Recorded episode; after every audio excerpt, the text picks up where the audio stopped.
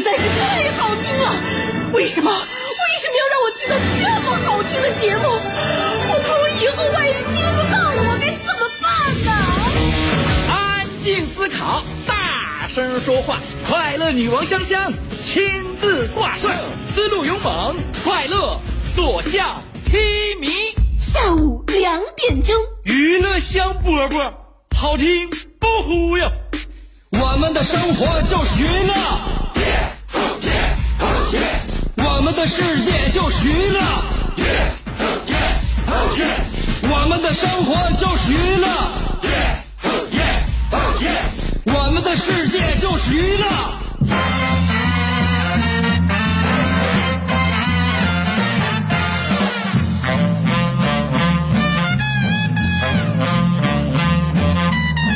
啊，everybody，好久不见！美貌的我终于又回来了，呐喊声、欢呼声、尖叫声、风声、雨声、毒舌声都在哪里？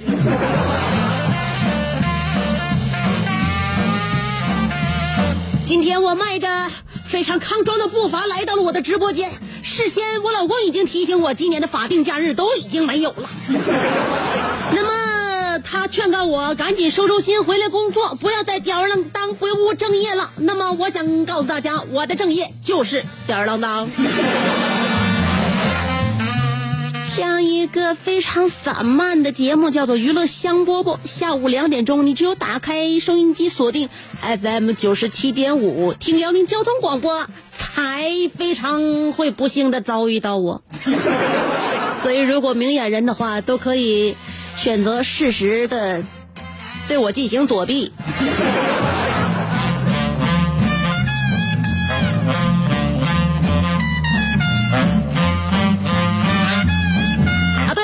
我是你兄弟媳妇香香。嗯、很多人呢，前两天在朋友圈里边就开始酝酿了，觉得呃国庆这七天放的有点短吗？嗯，那么我相信从今天开始，我就会知道这七天过得有多漫长了。在国庆长假结束之后呢，不少人在上班之后会出现一些节后综合征啊，每年都会有这样的病患啊。具体表现就是身体被掏空、郁郁寡欢、呃无心工作，甚至恶心、焦虑、精神涣散等等。对此呢，我给大家一个克服的好方法，请打开信用卡账单，是不是瞬间就觉得动力满满的？觉得世界上没有比上班更有意义的事情了，所以希望大家能够调节好情绪，干什么呀？迎接元旦假期的到来。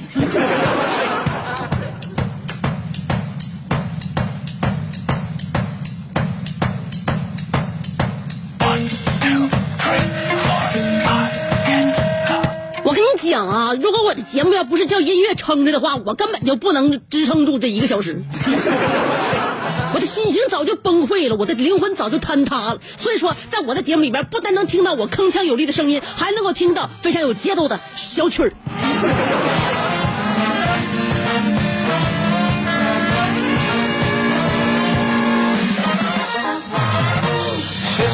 过节是干啥？过节除了是让我们虚度时光的，让我们放松休闲的，同时也是让我们挥霍无度的。很多人在过节的时候就花了不少钱嘛，现在银兜里银两怎么样了啊？有很多人呢都这个说这一到过过节呀，就就把这个上个月工资就花了。那八月份的工资交给了中秋节，九月份的工资交给了国庆节，十月份工资那个本来就没多少，因为没上几天班嘛。最后要交给淘宝的双十一，十一月份工资还得交交给双十二，十二月份的工资交给元旦，一月份的工资交给春节，所以，呃那么多人都说自己没钱，但我觉得大家能活到现在已经很庆幸了。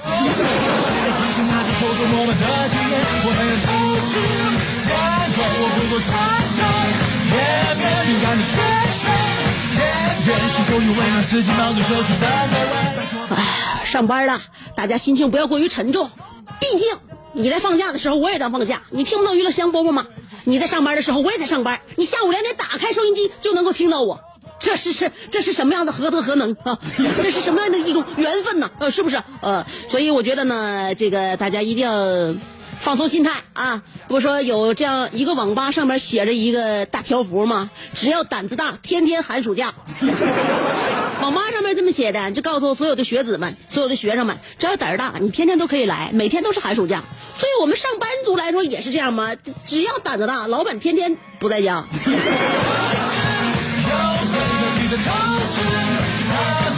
外边这小小天儿挺有意思啊！早上呢晴天，哎还能看见蓝天白云，到了下午就整就给整这样式的，就就就就开始摔脸子。嗯，好几天了都这样，所以呢，这个这是一个风起云涌的季节，希望大家多保暖啊！春捂秋冻，但千万千万真别别让风烧着啊！天气很干的，上呼吸道容易就特别薄弱，所以希望大家多喝水，多取暖。说再多也没有用，我也不是你的亲人，但是我对你的感情胜似亲人。我们北方跟南方是不一一样的。南方，我刚那个十一刚刚到来的时候，那几天我特别欢欢是吗？我在玩啊，看电视啊，包括看看那个手机上面天气预报啊，我上哪玩嘛，对吧？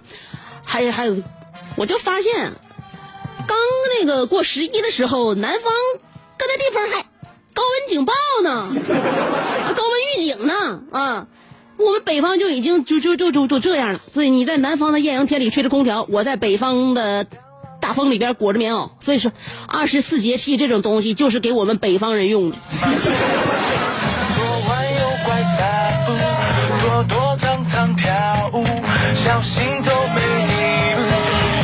过节上哪玩去了？搁家跟谁喝呢？或者上外边是是是是看着啥热闹了？我一会儿要跟大家说一下，几乎每一个城市都有这样的一条街。我告诉你啊，经常走南闯北，你就会发现一些普遍的规律。这些规律你在发现之前，你认为世界都是新奇的；你在发现了之后，你会发现哪哪都一样，知道不？所以一会儿我马上就给大家讲一下，中国几乎每一个城市都有这样一条街，究竟怎么个街？它的通性是什么？三条广告不到一分钟啊！这咱们节后广告都让我砍了，就三条啊！以前是四条，对不对？现在就三条广告，一二三，数三个数，我马上就回来。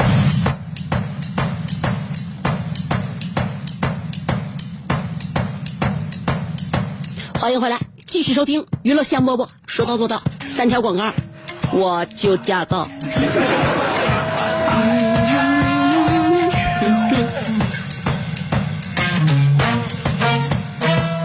谁没过过走南闯北的日子呢？谁没在过节的时候出去玩过呢？谁又没在过节的时候搁家待着呢？什么样的过节呃方式我们都体验过。最后你决定，或者是你觉得真正节日带给你的感受是什么样的呢？所以我马上就要告诉大家，在中国几乎每一个城市都有这样一条街，你去了之后，你就会发现没有什么大不了，没有什么大不同。这样一条街。你会非常非常熟悉，对它的场面，对它的气候，乃至对它的味道都很熟。每一个城市都有这样一条街，人山人海，全是游客，以老街为名号，以文艺为名义，千篇一律卖的都是从义乌或者是外街批发来的工艺品，卖着臭豆腐、烤鱿鱼。和各种珍珠奶茶，这样一条街，在北京叫南锣鼓巷，在上海叫田子坊，在杭州叫那个河坊街，去过吧？清河坊那边，黄山，呃，屯溪老街，南京叫夫子庙，在成都，答对了，叫宽窄巷子。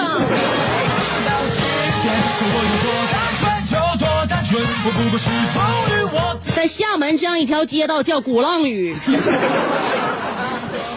在武汉叫户部岗，在西，哎，西安那先不说了，话到嘴边又给生厌啊。重庆叫磁器口吧，那个还有哪儿呢？想想，天津文化古街，在长沙叫火宫殿。突然想起长沙了，我那天跟那个那年跟汪涵做节目，叫火宫殿，在丽江叫啥呀？叫丽丽江古城。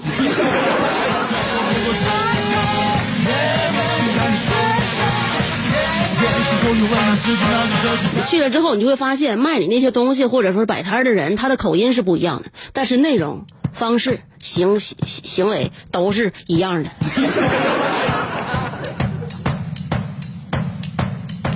各种都是老街老巷啊！你仔细一看，比好莱坞的影视城都新。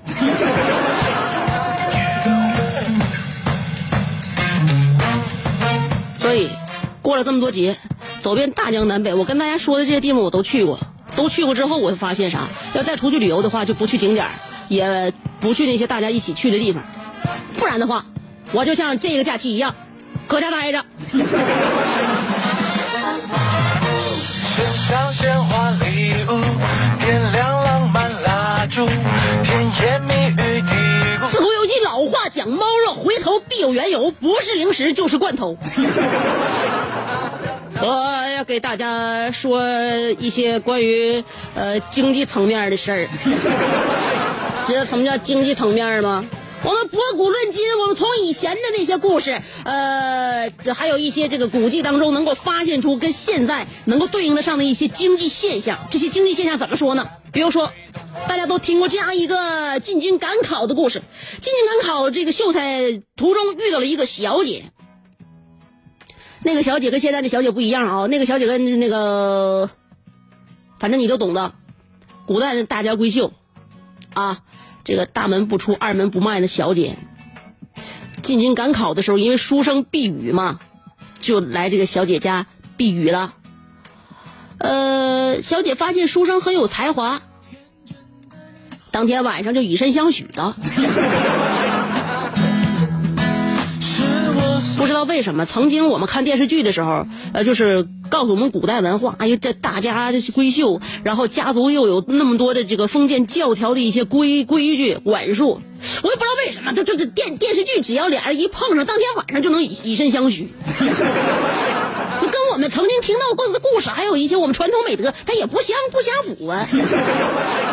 不管怎么样吧，可能是故事这省略了一些细节，但是不管怎么样。呃，进京赶考的这个书生，在小姐家避雨。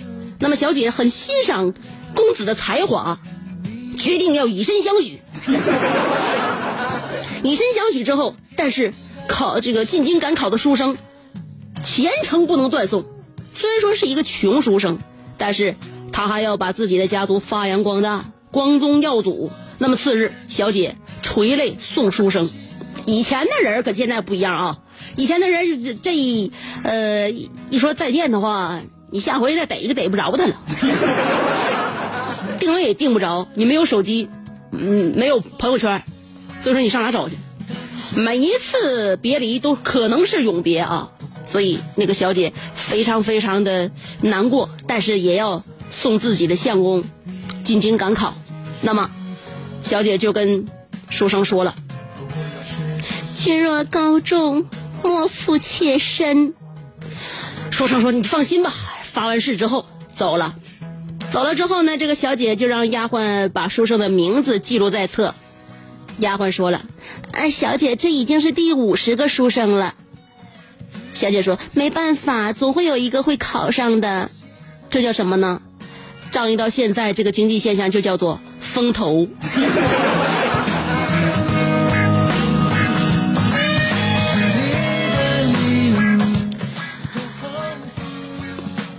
那个各位看官，切莫赶急啊，要走，我这还没有说完。那么书生呢，身边也跟着一个书童，他在小姐家避完雨之后呢，小姐送他进京赶考了。赶考之后呢，呃，小姐和丫鬟那番对话呢，书生没有听到，但是书生跟书童的这番对话，小姐也没有听到。书生跟书童说。把刚才那个小姐的名字也记下，感叹说：“这已经是第一百个了。”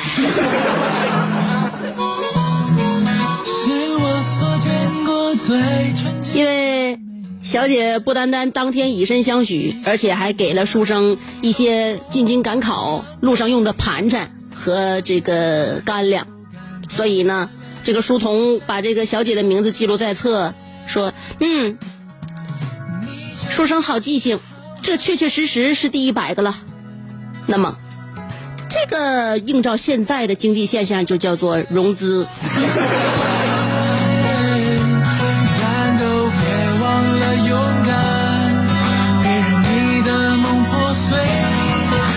后来呢，书生的这个伴读童子呢，就问书生：“公子，自从三年前你离家进京赶考，如今已经遇到了一百个女子。既然如此，我们就在各大赴京的赶考的路上循环往复。这样的话，我们既能够得到人，又能够得到银两和盘缠。”我们就不用进京赶考了。书生回答：“赶考当大官不也是为了钱和女人吗？记得痴情女子一百有余。你说的有道理，那我还进京赶考它干啥？没有错，这个映照我们现在的经济现象，就叫做泡沫。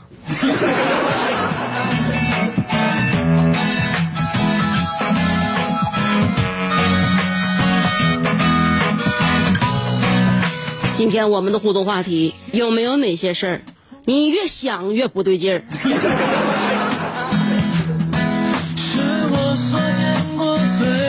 已经把话题发表在新浪微博和我的微信公众平台上面了。也就是说，通过这两种方式，你可以跟我进行这个话题讨论啊。哎呦，我们平时呢经历一些事情，看惯了一些事情，呃，好像一开始乍一看，你没觉得其中有什么蹊跷，那么仔细想了一想，你觉得这里面有点不对，也可能是一些比较重大的人生课题，也可能是一些非常简简单简简简单的一些生活一些琐事。那么有哪些事儿你是越想越不对劲儿呢？这就是我们今天要说的。微信公众平台还有新浪微博要找我都搜索“香香”，上边是草字头，下边是故乡的乡。记好了，上边草字头，下边故乡的乡。无论是微信还是微博找我都搜索“香香”。然后微信呢，你可以发送文字或者是语音。微博的话，你就只能打字儿啊。好了，回复我就可以了。那个我在十一当天呢，我还值了一天班儿那天我给大家选了不少歌，其中有一首歌是我非常非常喜欢，是我个人这段时间特别爱听，甚至愿意跟着一起哼唱的歌曲。就是这首歌为什么能够撩拨我的心弦？为什么让我如此的欣赏和爱戴？那么，三条广告，四十秒之后我马上回来，心中默念。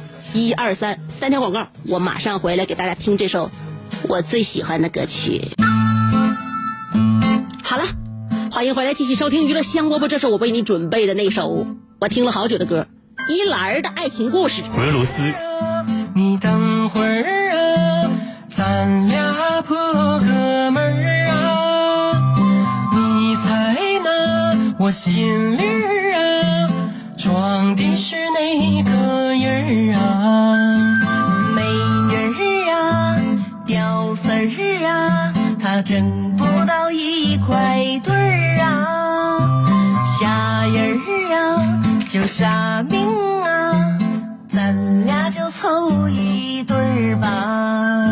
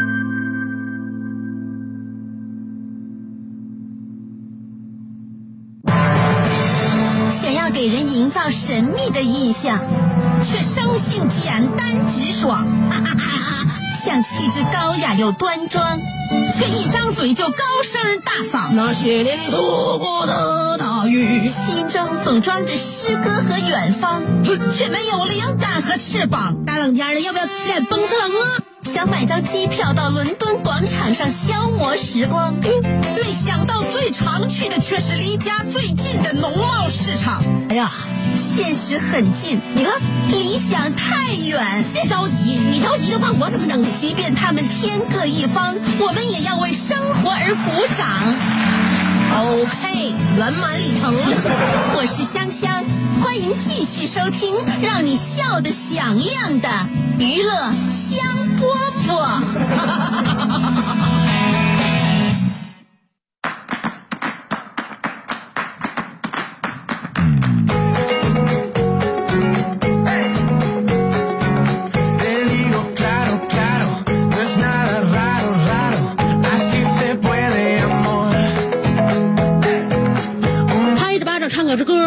回来，继续来收听娱乐香饽饽。我是你兄弟媳妇香香。今天我们的互动话题要说一说，有没有哪些事儿你越寻思越不得劲儿？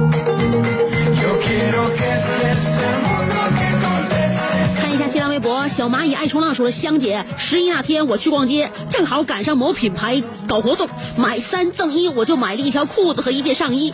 跟我一起去的同学买了一条短裤，然后他又选择了一件衣服，一共是一千五百块钱多一点。回来的时候，我那个他给了我他裤子的钱，另外加八十，一共是二百六。姐，我咋就寻思不开，这到底是咋算的了呢？好像也没啥不对劲儿，求香姐开启四核 CPU 给算一算。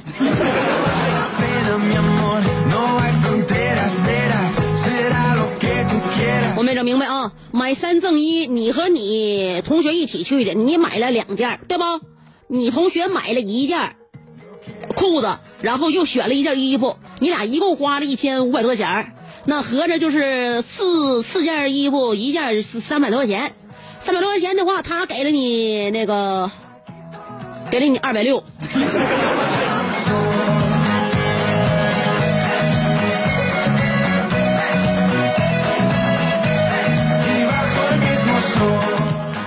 这个这个事儿我也没掰扯明白，但是我不管咋地，这里边我看透了一件事儿。你那个同学是块材料啊！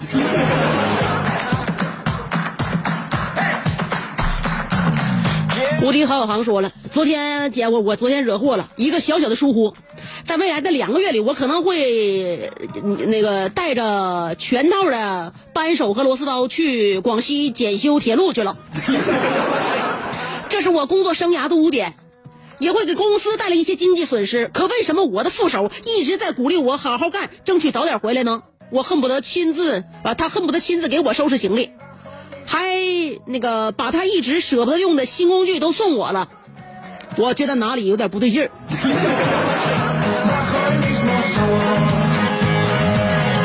那副手送你一程嘛，每一个副手都需都希望自己的那个呃旁边那那个有有朝一日能远走高飞吗？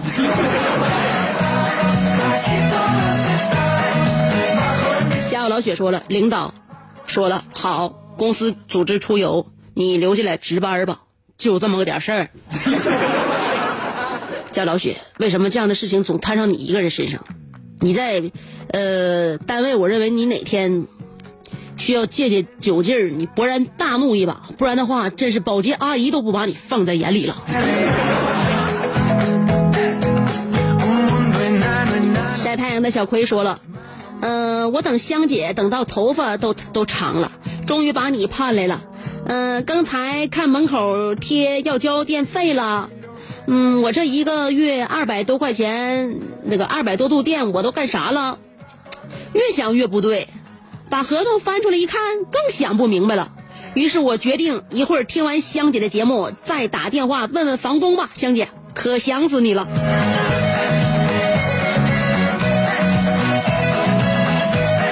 你这个月你你不得合计吗？这天冷了，开空调没？没开，没开空调。天冷了，现在那凉水谁也碰不了。我估计你肯定是把那个水那个凉的都放出去了，后来你用热的洗手吧。你用热的洗手呢，那个加加热的那个那得启动啊。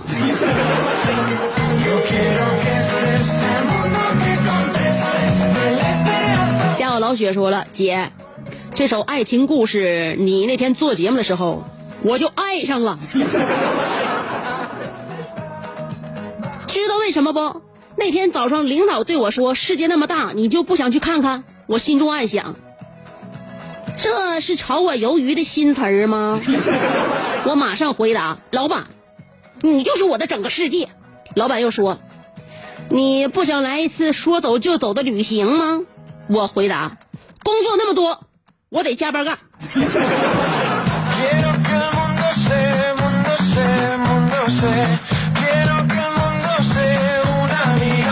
知道老板为什么那么不待见你不？因为你有些事事情做的太主动了。老板用你都觉得心里没底，知道吗？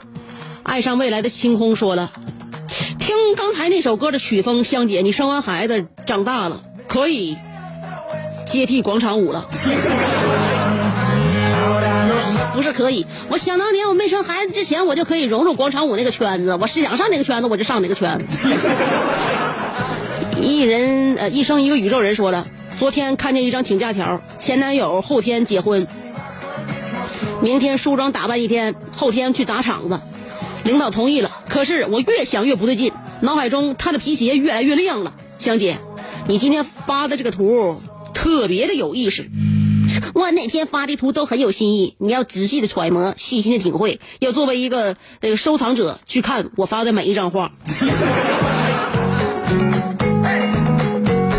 日本灰色说了，越想越不对劲的事儿，呃，就是我朋友小王，他咋吃不肥，而我一口凉水胖三斤。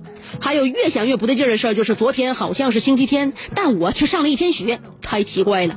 最后我要夸夸香姐，十一一个人盯四个小时，牛，我也陪了四个小时，更牛。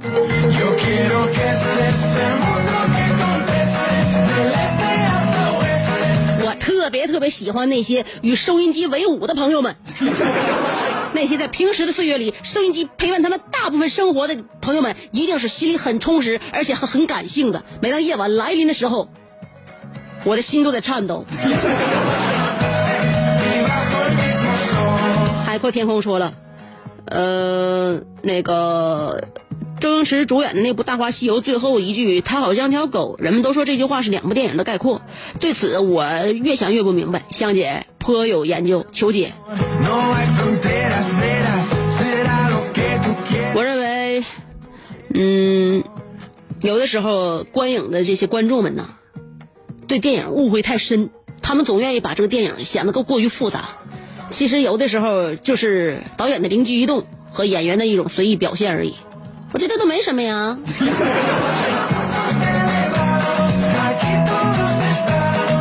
就好像有一些歌词，大家都在揣摩其中。如果林夕写这首歌，这个寓意是什么呢？曾经他经历过什么？或者说他他想呃通过这首歌词表达，其实他主要是为了押韵。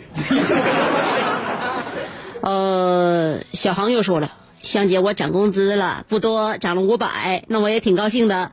呃，不过油补、这个取暖费和电话费的补助都取消了，加一起七八百呢。哎呀，取消就取消吧，不合计了。今天晚上多吃一碗饭庆祝一下。哎呦，恭喜小航涨工资了！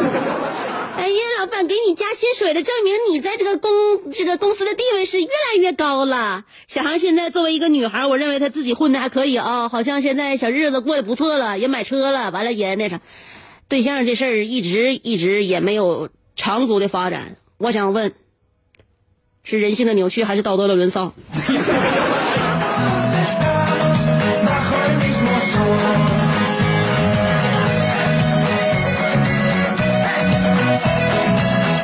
楼瓜说了，上大学的时候去学校边上的水果超市上班，有一个大哥买了一串葡萄，上秤算钱，一共九块三。结果他一脸凝重，看了看葡萄跟秤，顺手吃了一颗葡萄，然后掏出十块钱对我说：“嗯，找我一块钱。”哎呀，刚才还九块三呢，怎么变成九块了？越想越不对劲，可是却不知道哪里不对。姐，这到底是怎么回事？我懵了，我脑袋有瑕疵。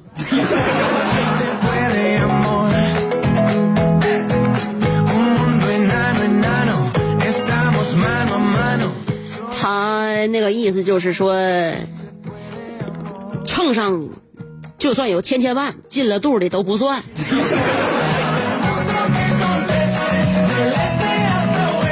戴维洛奇说了，昨天晚上在回家的火车上，我对面铺位上的大哥打了一宿的呼噜，让我无法入睡。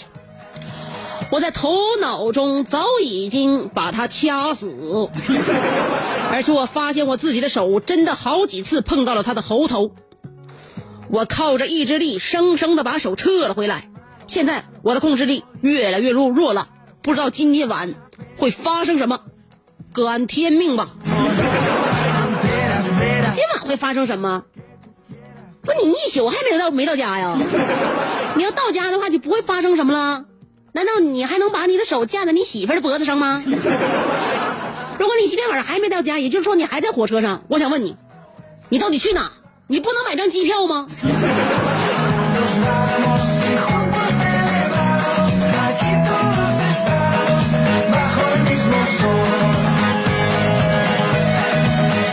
小航今天很有料啊，他又说了，上个月表现的不错，刚完成个大单。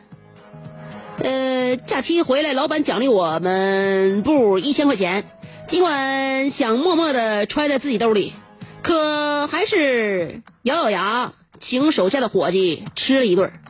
光吃没意思，得喝点酒啊！吃好了，喝完了，这兴奋劲儿得吼出去呀！又去钱柜吼吼了半宿。今天上班，我越想越不对劲儿。老板给我一千块钱没毛病，吃饭七百没毛病，唱歌八百没毛病，问题出在哪呢？问题出在哪？问题出在你下班之后不愿意回家。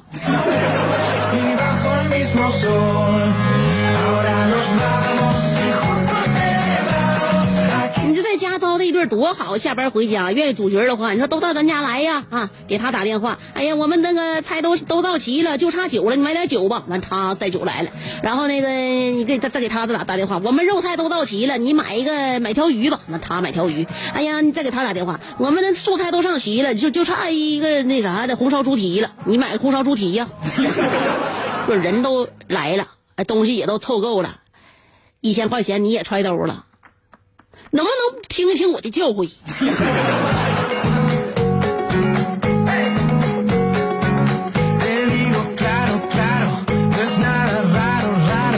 小小小顺溜说了，那次过年看我哥卖鱼，买鱼的是个老大爷，显示三十一块六。我哥说：“行了，大爷，呃，三十六块一，算你三十六。”嗯，我怎么觉得哪里不对劲？你哥呀，真是个丧良心玩意儿，专门欺负孤寡老人。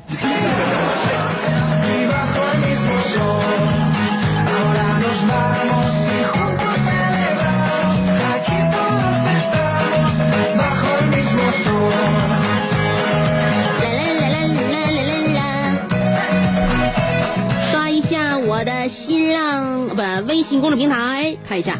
傲慢的阿内尔卡说了，有一天。我陪脚跟进村去纹身，一进刚一进店，纹身师傅就问道：“这位大侠，你想纹个啥？”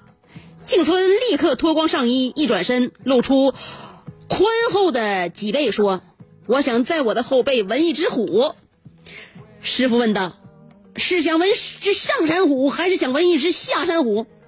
进村回答：“我要纹一只能屈能伸、能上能下的虎。” 我在一旁听着，觉得越听越不对劲儿。果然，一个小时之后，奇迹出现了。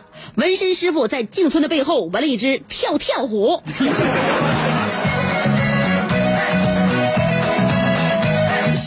哎呀，八零后的纹身师傅也都是看迪士尼的动画长大的。呃，金宝说了，呃，某网购品牌经常推出买四件减一件的活动。本来我就想买点冬天的袜子，为了凑活动，生生买了十六件，花了小一千。我就想问一问，我是不是被绕进去了？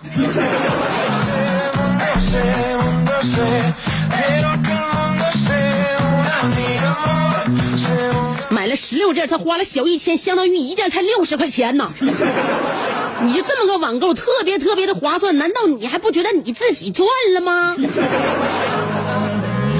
我就发现现在商家钱太不好赚，买了十六件衣服花了一千块钱，还觉得自己被骗了。啊，陆太湾说了，那天天快黑了，我就坐在客厅里，突然就看到，呃，垃圾库门后闪光，对面的一栋楼照得很亮，几秒钟的时间，呃，狐臭味儿就传来了，电话线炸了，是真的炸了。那几天特别热。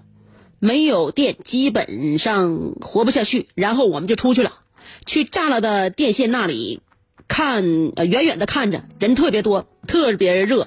然后我们就去小区后门，小区后门呢地势很高，看下去像一个悬崖，用水泥那个包起来了，下面是马路很宽，但是在开发，人很少，车也很少，路边种的。草的那种，呃，然后呢，这几天刚刚过去这个七月半，七月半那个烧纸钱呢，路边很多很多那个纸灰，很奇怪。一般烧纸钱都是七月半之前，七月半过了，他们在烧纸钱，我怎么越想越不对劲儿呢？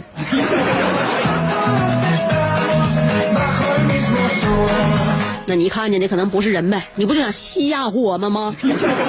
杨刚说了，我有两条裤子是同款。只是买的时间不同，大小却相差两个码。我一直在想，为什么差距两个码的裤子我都能穿的正正好好呢？后来我明白了，小码我穿着紧，容易开裆。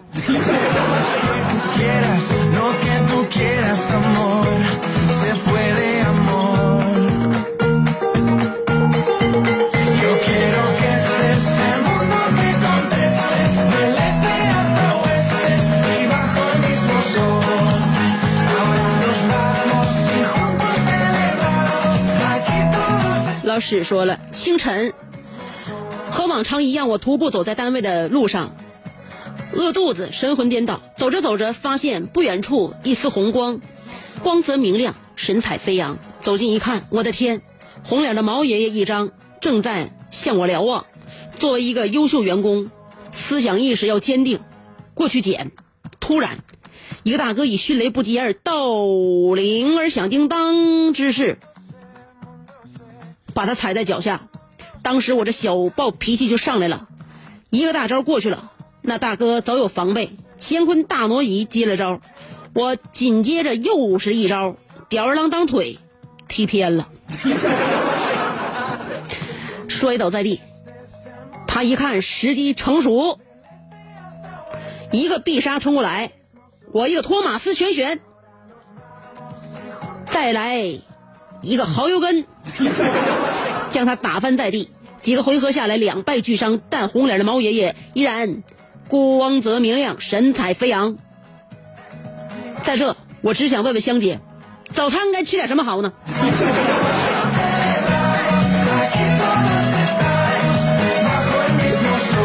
像你这种状态，我认为吃点士力架，让状态回来。不然的话，这大哥你真不是他个儿啊啊！那个拐个弯丢了，说昨天朋友带女友回家，顺便约我这几个哥们聚一聚。他女朋友很漂亮，也很勤快。哎，老爷子要抽烟了，他拿起火机，马上就给老爷子点上，然后又是给老爷子倒酒。老爷子一开心，拿出一千块钱，说初次见面给个见面礼儿。然后女友接过钱，说谢谢老板。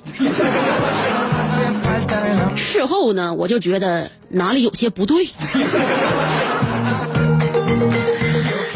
别说哪里有些不对的，他们就是一个进京赶考的书生，一个接接纳书生的小姐。哎呀，好了，今天节目就到这儿，明儿见。